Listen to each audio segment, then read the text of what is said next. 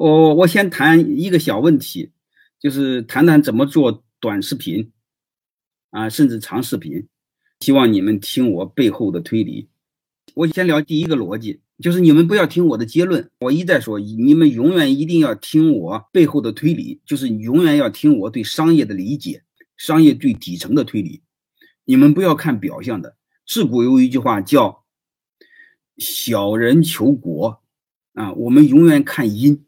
别看国，我先第一个维度。我们第一个维度，我们先谈最底层的。你比如我们所有的人做事儿，我们目的都是为了挣钱。我们太多的人这辈子是为了挣钱而挣钱，啊，搞得浑身充满了物欲，浑身充满了肉欲，活得很浅，啊，活的是自己成为了自己想当年最瞧不起的那个人。包括我们太多的企业，啊，把挣钱放第一位，啊，有奶就是娘，永远关注的是利润和营业收入。这种逻辑是越活越浅，越活越没意思。你比如这次疫情来了，我们太多的企业，我们将近有百分之四十的企业账上的流动资金不够活三个月，百分之六十的企业账上流动资金不够活六个月。所以，如果这个疫情持续一年，一年不让上班，你会发现我们太多的企业死掉。管理的本质不是利润最大化，企业的本质也不是利润最大化，经营的本质也不是利润最大化。我问你们一个问题就好了：钱和利润，利润的所谓的最大化，它是因还是果？好，你们回答一下，给我互动一下，给我写一下是因还是果。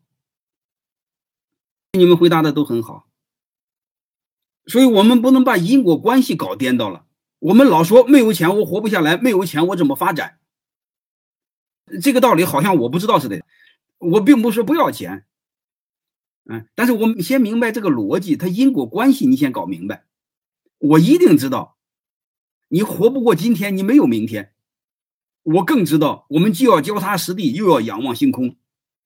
我们要抬头看路，又要低头拉车。但问题是你不能光低头拉车，不抬头看路，是这意思吧？所以我们一定要知道因果关系。我更知道，因为太上老君是我创办的。我在刚创办的时候，我也是有奶就是娘，就是挣钱，就是为了养家糊口，呃，就是为了求果。但问题是你一定要知道它的因果顺序。就当你够缓过劲儿来的时候，你尽可能看远一点。当你再缓过劲来的时候，再看远一点，能听明白了吗？你比如就一个乞丐，他最大的目标就是明天还有饭吃。但问题是，当你要有三天饭吃的时候，你能不能考虑五天的未来？你当你有一个月饭吃的时候，你能不能规划一年的未来？能听明白什么意思了吧？就是我想说的什么意思呢？就是尽可能看远一点，即便是摘不到月亮，你也能摘到星星。嗯，就是千万别给自己找借口，贫穷不是你的借口，低学历也并不是你的借口，没经验也不是你的借口。因为我就是从一个人带领太上皇连，从一个鸟人一步一步的做到今天，现在是一百来号人，在这个培训咨询领域、管理培训咨询领域，山东省肯定是数一数二的。嗯，在我研究这个股权领域，在中国肯定是数一数二的。能明白的，所以我们谈一下这个逻辑关系，好吧？呃，问题是挣不上钱，谈什么未来？我们永远要明白这个逻辑关系。我现在没跟你们谈这个、这个、这谈这个眼前的事儿，我更多的先谈。你假设有了眼前，要考虑未来。如果是你不知道有未来，你光考虑眼前，你会永远穷下去。我再想告诉你，贫穷是一种习惯，贫穷是一种认知，和贫穷无关。我们要尽可能的调贫穷的理会，你会发现所有的穷人给自己找的理由就很穷。我问你一句话，好像我小时候不穷似的，好像我没穷过似的，是吧？好像第一代创业的创业的老板都有干爹都有干妈似的，都不穷似的，能明白吗？所以贫穷不是我们的借口，贫穷也不是我们的理由。我们永远要去思考的。我们要求的是有一句话，你看中国古代一句话说的非常好，叫“穷且益坚，不坠青云之志”。啊，就是越贫穷越还坚守志向的时候，这才叫考验；越贫穷越能独善其身的时候，这就叫考验；就是越贫穷越能自律的时候，这叫考验。但是你会发现，我们百分之九十的穷人是在给自己找借口，因为我穷过。我就是打工的开始。我刚才说过，我是河南人，总部的人。为什么总部？是因为很穷才叫总部，不穷叫总部嘛？是这个道理了吗？就是穷兮兮的，然后才成为总部。我太知道了，那个龌龊的逻辑我太知道了。我就在那儿长大的，我还不知道那个人性的龌龊吗？我太知道了。嗯，然后我在山东上学，然后留在山东。你说不就一草根，不就一屌丝吗？不就这么一点点奋斗出来的吗？我个人人生理念就是就是崇尚自我奋斗，但是你会发现我没那么找借口啊，嗯，而且我比你普通人穷的更厉害。按道理说，我内心还有伤害，还有阴影呢，因为我爷爷又是地主又是资本家，我是在一种被歧视、被扭曲的环境下长起来的。那我要找借口、找理由更多，我可以抱怨社会，甚至报复社会。我爷爷是地主，现在想起来地主无所谓。那时候地主给人感觉，我家家族办了一个很龌龊的事儿似的，很丢人的事儿似的，随时可以欺负我，你还不能反抗。所以你就会发现，我们永远要有一种理念，我们要的就是这么个逻辑。然后接着我再给大家往下聊聊什么呢？刚才聊那个，我们因果关系，啊，因果关系，钱是果而不是因。我们虽然为了挣钱，你看挣钱是果，它背后的因是什么？就是我们把事儿做好，我们学会做一个事儿，做一个有品质的事儿，就说白了，你把产品做好，你把产品做好了，啊，然后慢慢的就赢得客户的信任。客户的信任是靠什么赢来的？你如果今天的钱可以靠坑蒙拐骗，各位，你明天的钱靠什么？你明天的钱是靠产品的品质，是不是这样？所以你会发现，我们的因是产品的品质，我们的果表现在挣钱。如果挣钱只是今天的问题，你明天的钱是产品的品质。但是我再问你一句话：产品的品质，它又是钱的因，但是它又是谁的果？它是做人的果。因为这产品的品质能不能像你的人格一样恒定？就像刚才我谈的，能不能做到穷且益坚，不坠青云之志？我用人格保证我的产品。所以你会发现它有一个因果关系，果的层面上是钱，就今天的钱和钱有关系，但是明天的钱和品质有关系，后天的钱和什么有关系？后天的钱和你做人有关系。但问题是，你会发现我们在短时间内，在很穷的情况下，其实是很难保证人格的。我再想告诉你，贫穷对人道德和人格的摧残会超乎你的想象。因为我穷过，我也做过龌龊的事儿，所以我不认为我是好鸟。但是骨子里我还是认定想做一个人，想做一个事儿，这辈子不白活。嗯，把有人格。看的比挣钱重要，所以我就鼓励大家自我奋斗，然后成为拥有财富的人。刚才那个同学说的好，穷生奸计，富长良心。我从来不相信穷人是善良的，是勤劳的。我们小时候学的是穷人都是勤劳善良的，嗯，富人都是阴险狡诈的。我根本就不相信，所以我们没有理由不自我奋斗。好吧，我们做商业的最底层的一个逻辑，表象是钱，背后是事儿，在底层是人。有机会我再给你们讲，人的底层的底层是人性。我们要对底层人性了解，好吧？还有一个，我说很多事儿的时候，你们不要给我举个案，能明白这意思吗？因为我通常谈的是现象，是规律，你不要用个案来否定我。难道穷人都是坏人吗？难道富人都是好人吗？你我也不信，好吧？你们不要给我谈这个事儿。我说的每一句话，我更多的是希望引起你思考。你不用个案来证明我，因为社会学科，它永远研究的是规律，它研究的不是数学公式，好吧？我们要学会思考。今天你们的任务不是过来证明我错的，你要证明我错的，我告诉你，我都是错的，好吧？我是王八蛋，你很优秀，那你就走人就好了嘛，能明白吗？管理学永远研究的是规律，不谈个案，因为我专门研究规律、研究证明的。你给我谈那玩意儿，我还不知道吗？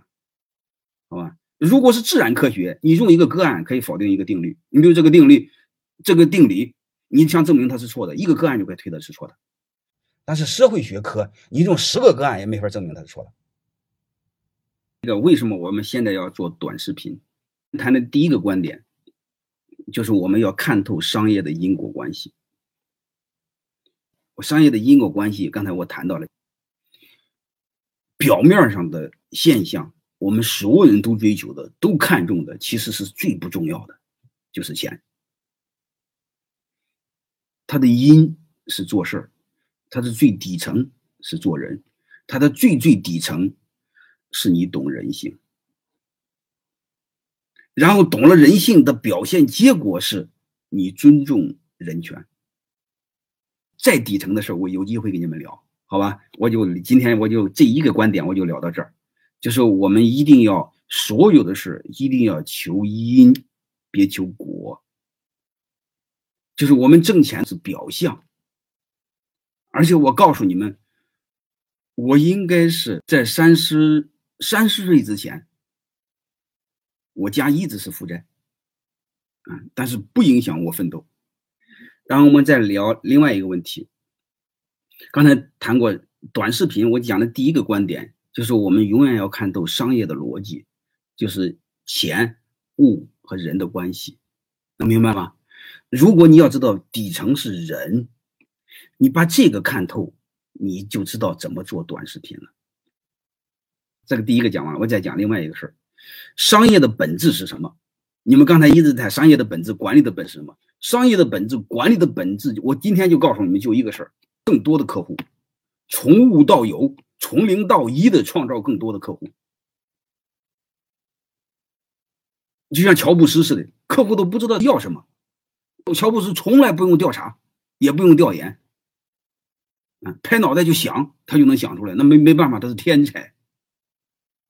你看，本来大家都是想不到的，这个手机这个触摸屏是不是这样？谁能想到的？他硬创造一堆客户，把诺基亚硬给搞死，好吧？所以，我们商业的本质不是挣钱，是创造客户。我们只要是创造了客户，你就不愁没钱，也不愁没有未来。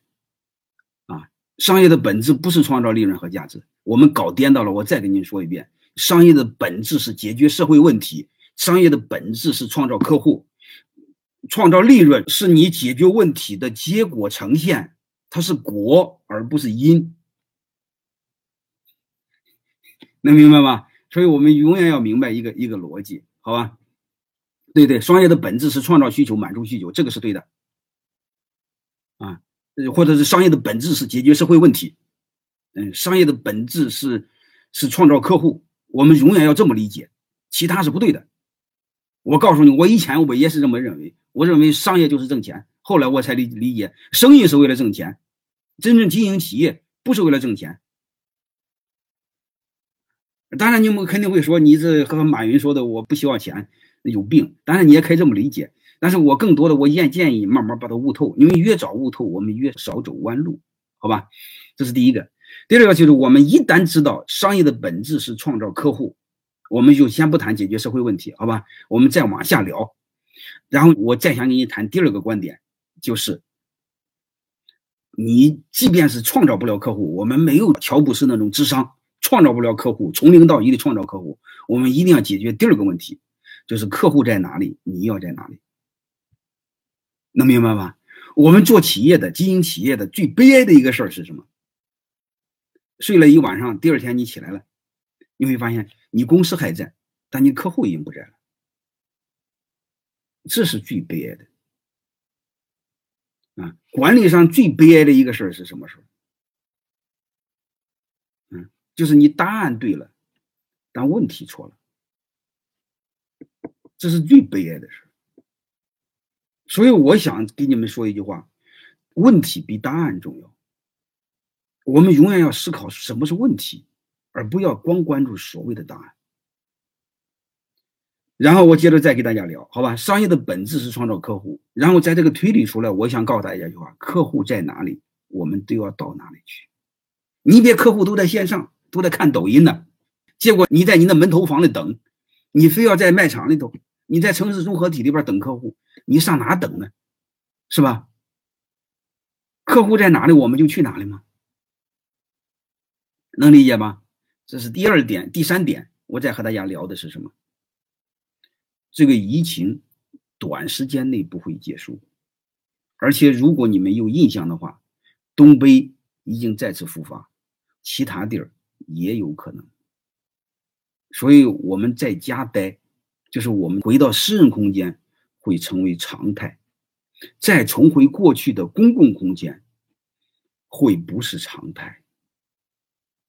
然后，这是疫情帮助我们极大的教育的客户，强迫的教育了客户，就是让客户一夜之间转到线上。客户现在在线上，不管年轻的还是老的，他会强迫式的帮我们教育了客户，所以我们客户在线上，我们的客户在线上，然后就倒逼我们。尽快的适应线上，学会在线上找客户，或者是学会在线上创造你的客户。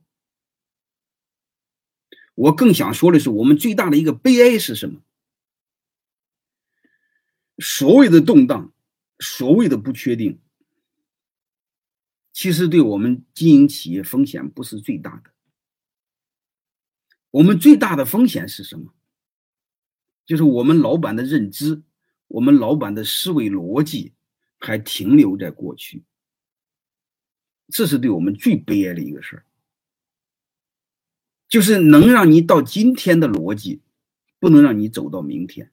但是我们人特喜欢用昨天的逻辑去面向未来。你面向面向试试，你一面向就完蛋。所以你们有没有发现一个现象，在你们日常生活中，越年轻的老板。越没经验的老板，这年头活得越舒服；经验越丰富的老板，所谓越成功的老板，活得越痛苦。所以我想说，经验是你的负担，而不是你的资本。你过去的成功是未来最大的障碍。你的成功并不一定让你更成功。这是我们永远要知道的一个逻辑，所以我想说一个什么事儿呢？就是当我们的客户都在线上的时候，我们要学会在线上创造客户、制造客户。其实啥意思呢？就是我们要学会线上找客户，能明白了吗？线上找客户其实不是最难的，最难的是什么？最难的是你的认知，因为人这个动物，它一个熊毛病。他喜欢活在过去的舒适当中，喜欢活在过去的经验和过去的成就当中。你进一个陌生领域和一帮有经验的人比，你会发现你很自卑，你比不过他们，你感觉很丢人，很没面子。这个是最难的，能明白吗？我们永远要知道，他是最难的。你比如你已经习惯了线下，让你做线上从零开始，你抹不开面子。你还害怕失败，这是最难的，嗯，所以你会发现，真正阻碍你的不是困难，真正阻碍你的是你。我们人生最大的敌人永远是自己和外界无关。我再说一句话：当你不再是一个虚头巴脑的人的时候，你不再为名利所累的时候，你做什么都没那么难。就你当你不再要面子的时候，有什么难的？我不就是带领泰山管理学院，不就是在往线上转吗？我也是从零开始的呀，我做的也不是最早的呀，我对这玩意儿也不懂啊，我是稀里糊涂的这么做起来的，没办法。我再告诉大家一句话：经营企业永远不是你老板想做什么就做什么。还有一个，我们即便你们今天不是老板，你也要明白一个事儿：你作为一个人，不是你想说做什么就做什么，是你的人生需要你做什么，是你的家庭的责任需要你做什么就做什么。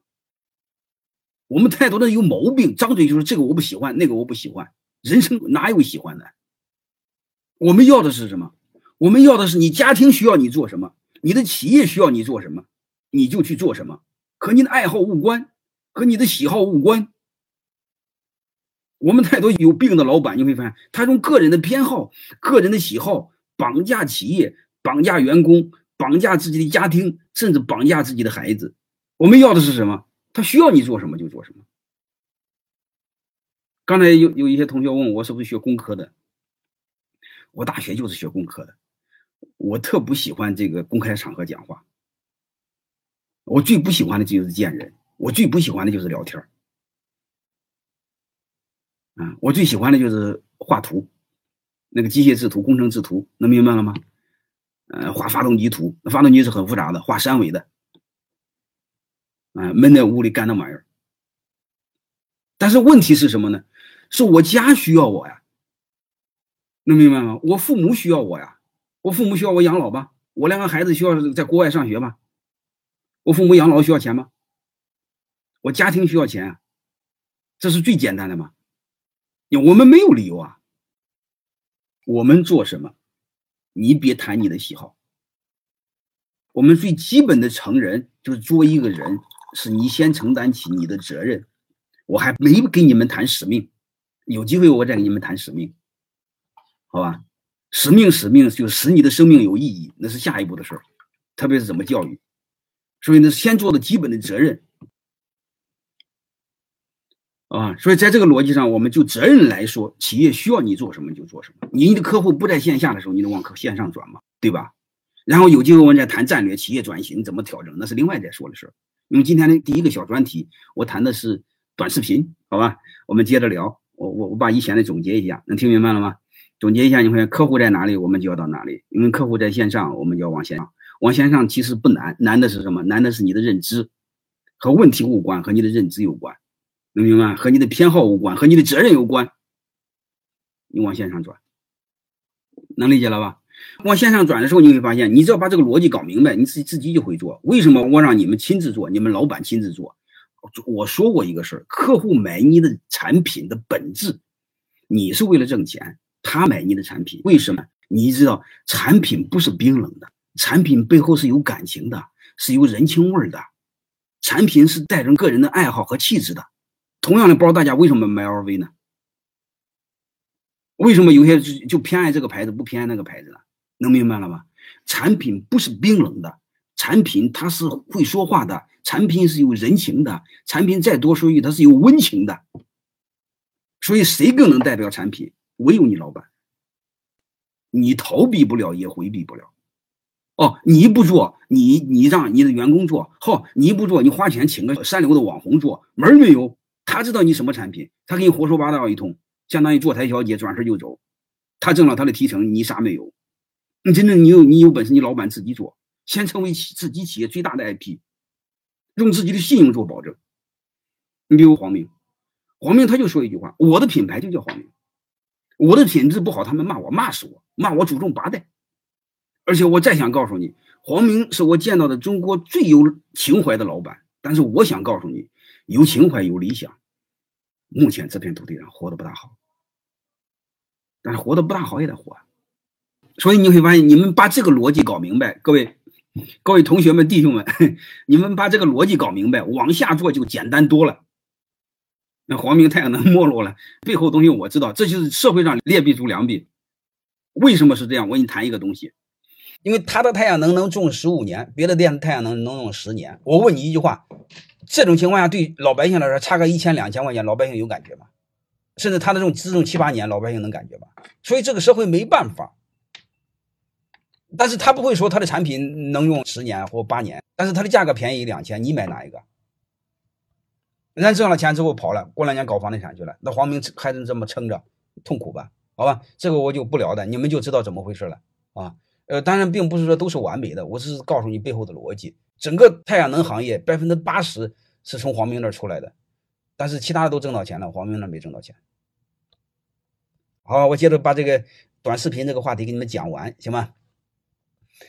短视频的话，你可以发现一个现象在哪呢？刚才我说过，钱的背后是物，物的是产品，产品背后是人，一个人都都在线上呢，客户在线上呢，那我们叫线上找客户。客户你会发现，他要的不是我们的产品，要的是产品背后的那个温情，是性格，是特性，甚至是一种情怀。各位，谁能代表这个企业的情怀？唯有老板。啊，这就是我想说的事儿。这时候为什么让你们去做短视频、做直播？能听明白了吗？这时候你和你的客户是零距离，包括我今天和你是零距离，能明白吗？如果我今天不是这样的话，你看传统的逻辑，你买了泰山管理学院的产品，就像听了泰山管理课，你根本就不知道院长是什么个东西，你也不知道见没见过院长，你也不知道院长什么个品行，嗯，是不是道貌岸然，是不是背后男盗女娼，你都不知道。但是你会发现，我今天和你是零距离。你今天了解了我，啊，你不管喜欢与否，我就是这样的人，啊，我就是这么个真实，最起码是给你一个真实的人。你认可就认可，你不认可就不认可。但是你会发现，你只要认可了我，你就会买泰山管理学院的产品，而且我不需要给你推销泰山管理学院的产品。你是因为人认可了产品。然后你用了我的产品，你有收益，然后我顺便赚钱，这个逻辑是对的，能明白这个逻辑吧？好吧，你只要把这个事儿做好，你就会做短视频了。啊，不仅仅是抖音啊，抖音是仅仅是短视频的其中一个，或者说目前做的最好的，其他的都可以思考。不仅仅是短视频，甚至长视频，甚至是中视频。这就是我建议你们关注，因为现在太多的客户在线上，太多的老板没有迷瞪过来，能听明白这意思吧？如果你不在上面抢风口，你要是被别人给抢了，当你一迷瞪过来，后悔都晚了。各位弟兄们，问题在这儿呢。因为有没有发现一个现象？现在的演员找不着工作，现在的什么主持人乱七八糟的都找不着工作，都在做线上做直播带货。你会发现那帮鸟人那么专业，我们和他比就就很被动啊！你早干什么去了？对吧？你肯定说现在难做，你过一段时间更难做。那么演员也需要吃饭的，演员、电台主持人，你说是不是都爬上去了？为什么他也找不着工作了？所以不管怎么着吧，我我就想把这个逻辑给你讲完。我把这个逻辑给你讲完，各位，你把握住这个风口。我推测这个风口也就一年，一年之后它就没有增量了。增量，各位就是风口来的时候，它带来的会带来运气。如果风口没了，那拼的是实力呀。我想告诉你，我们草根没大有实力，我们草根有时候是靠运气的。能听明白吗？好吧，我我们就知道这个逻辑就好了。呃，我这个接着继接着继续讲，我刚才讲的那个短视频，好吧。讲短视频，你会发现短视频的背后，我们觉得商业的底层是人。我再问你一句话，然后产品的底层是人。我让你们做视频、做短视频的本质，能听明白了吗？是让你和客户之间是零距离。而且我让你做短视频，本质是什么？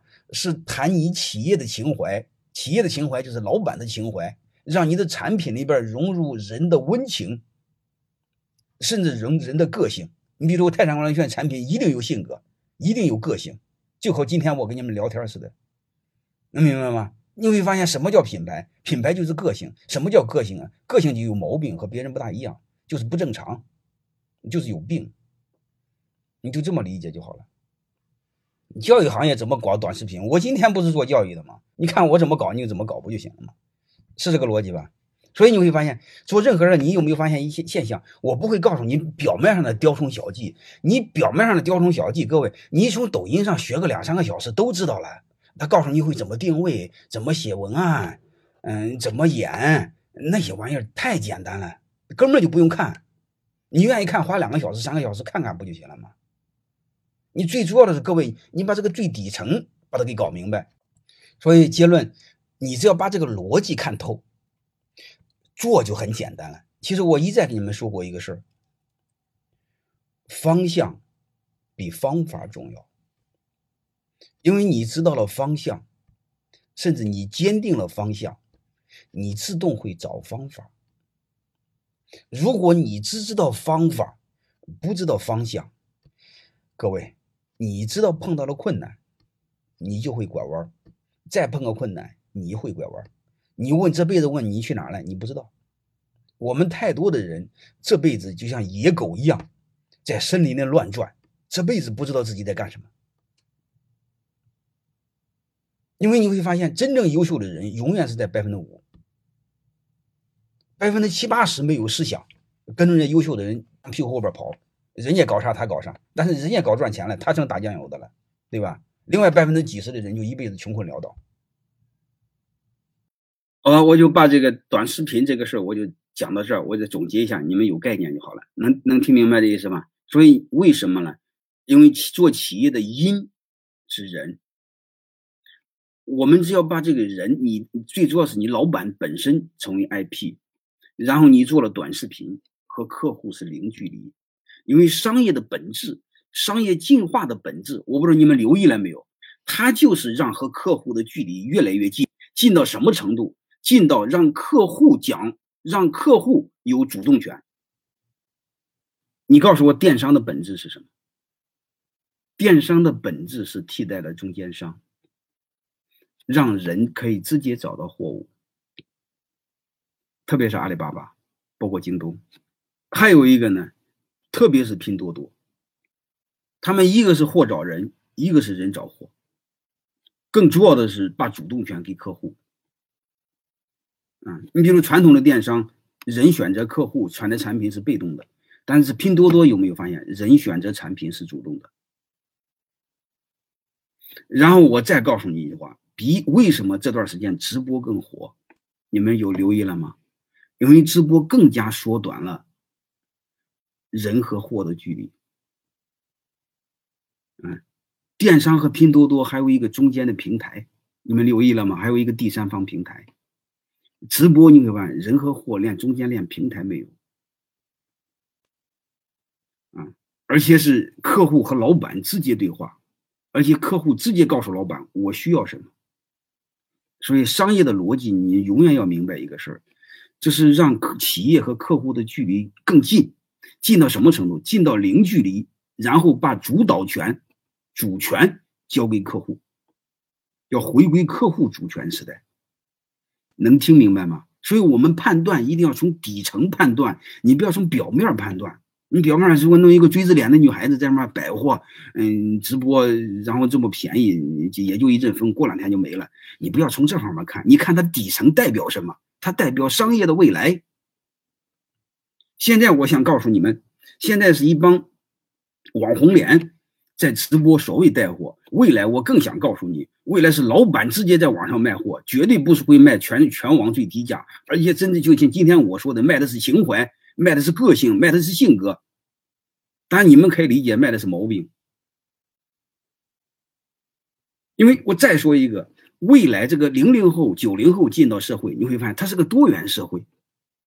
这个多元社会就是性格各种偏差性格的人会越来越多，乱七八糟的人越来越多。然后各自搞找各自性格吻合的，叫物以类聚，人以群分，明白吗？我相信一定有和我性格臭味相同的，啊，一定有有很多和我尿到一壶的。当然，你们和我尿不到一壶，你们就去别的地方就行了，是这个逻辑吧？所以你会发现，这就这么简单吗？这就是商业的最底层的逻辑啊，好吧？就是我一再说，我们不管做什么，一定要从最底层看，最底层看。我永远告诉你。小人永远看的是机会，但是君子永远看的是底层的商业逻辑和商业周期。未来这个周期就是和客户零距离，然后回到客户的主权时代。不是我们让客户买什么，是我们听客户的，我们真正为客户服务，真正的客户是上帝。而不是传统的忽悠客户、骗客户的钱，那不扯淡吗？对吧？所以我们要知道这么个逻辑才对。但是你会发现，有多少人知道这个事儿？如果你们今天和我聊天，你们先知道了，他不就先走一步吗？先走一步，不就有风口吗？对吧？然后你不就把握着机会，比别人快一步吗？快一步就步步快呀，你会越走越顺的。能明白吗？其实你们不管怎么说，你们就知道一一一个逻辑：君子一定要学会借力，一定要会借力。我们平常人优秀不哪去，一定要学会借力。刚才我谈的短视频，其实也是借力。嗯，我们永远把背后最底层的看透。好了，这个短视频，这个我就聊到这儿，好吧？我我不知道这一块给你们讲讲能不能讲明白，具体细节我就不跟你们聊了，好吧？直播带货是可以在车间的哈，最好是在车间。我一个学生就在车间，我一个学生就是把直播室卖货开到了车间，能明白吗？我再告诉你，如果你们是有工厂的话，你们老板自己做直播，然后把你们本地区那个小网红，就是有一百来万粉丝、一两百万粉丝那个小网红啊。他这个痛苦的难受，为什么呢？他找不着直接的货源，他是给你这二道贩子。你找到这帮鸟人，然后你把他给包养起来，啥意思呢？你让他拥有你企业的股份，让他成为你变相的员工。他有了股份是你的员工的时候，他在帮你卖货，他不就有感情吗？他这不就认为是他家的东西吗？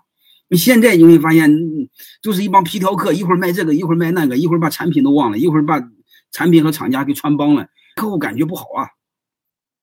好吧，这些是可以的，你们可以把直播现场、视频现场开到你的专卖店门口，开到你的工厂门口，最好开到工厂门口门口，然后还还要告诉他每一个产品都可以扫码，每一个产品的生产过程你都可以查他那个摄像，查他的视频过程。你想，这后这时候客户感觉多好，能明白吗？一定要这么干。嗯，然后我去那个辉腾，就是那个和那个桑塔纳一个标志那个辉腾，应该是辉腾吧，就是最好那个车，比奔驰还好那个。你只要买他的车的话，就是你有权利去现场看你的车现场那个底盘和发动机怎么装的那个现场。你只要下了订单，他告诉你哪一天你愿意去，让你去。你客户感觉多好，对吧？然后你看谁给你上了螺丝，然后然后你一会儿你就开出来，好吧？未来一定是这样，这就是我说的零距离